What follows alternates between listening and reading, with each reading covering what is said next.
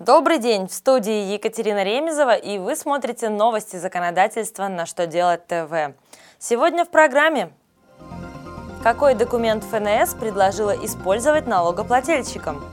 Какие санкции будут грозить госпредприятиям за несогласованное распоряжение имуществом? Как депутаты намерены расширить возможности семьи по использованию материнского капитала? Итак, о самом главном по порядку.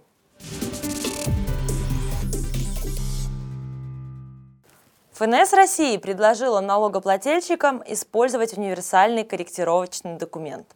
Он объединяет в себе форму корректировочного счета фактуры и документа, подтверждающего согласие покупателя на изменение стоимости товаров, работ или услуг.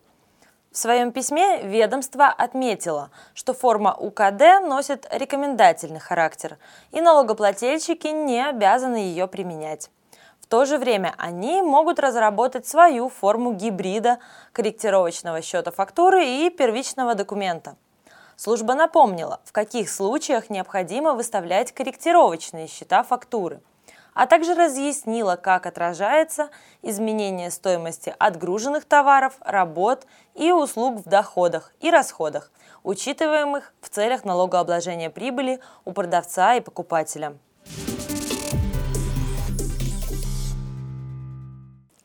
Правительстве России разработали меры по борьбе с несанкционированным распоряжением недвижимостью государственных и муниципальных унитарных предприятий. Соответствующий законопроект подготовлен Минэкономразвития. В пояснительной записке к документу отмечено, что унитарным предприятиям запрещено распоряжаться их имуществом без согласия государства. Однако в законодательстве нет санкций за несоблюдение данного запрета – в связи с этим авторы инициативы предлагают наказывать менеджеров предприятий за несогласованную продажу или сдачу в аренду недвижимости штрафом в размере от 1 до 10% от суммы сделки.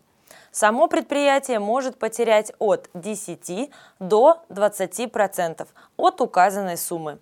Наряду с этим руководителю будет грозить дисквалификация на срок от 6 месяцев до 3 лет.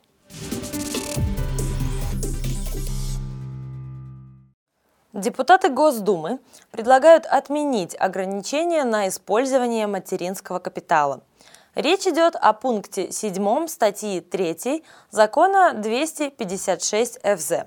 Согласно ему, указанные средства не могут выступать в качестве первоначального взноса при получении кредита на покупку или строительство жилья до истечения трех лет со дня рождения ребенка.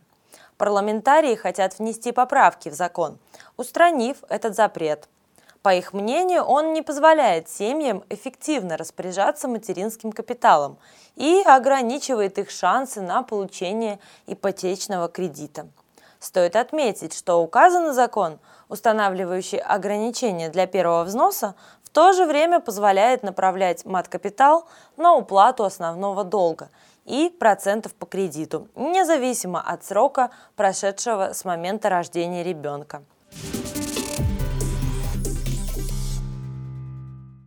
На этом у меня вся информация в этом выпуске. Благодарю вас за внимание и до новых встреч на канале «Что делать ТВ».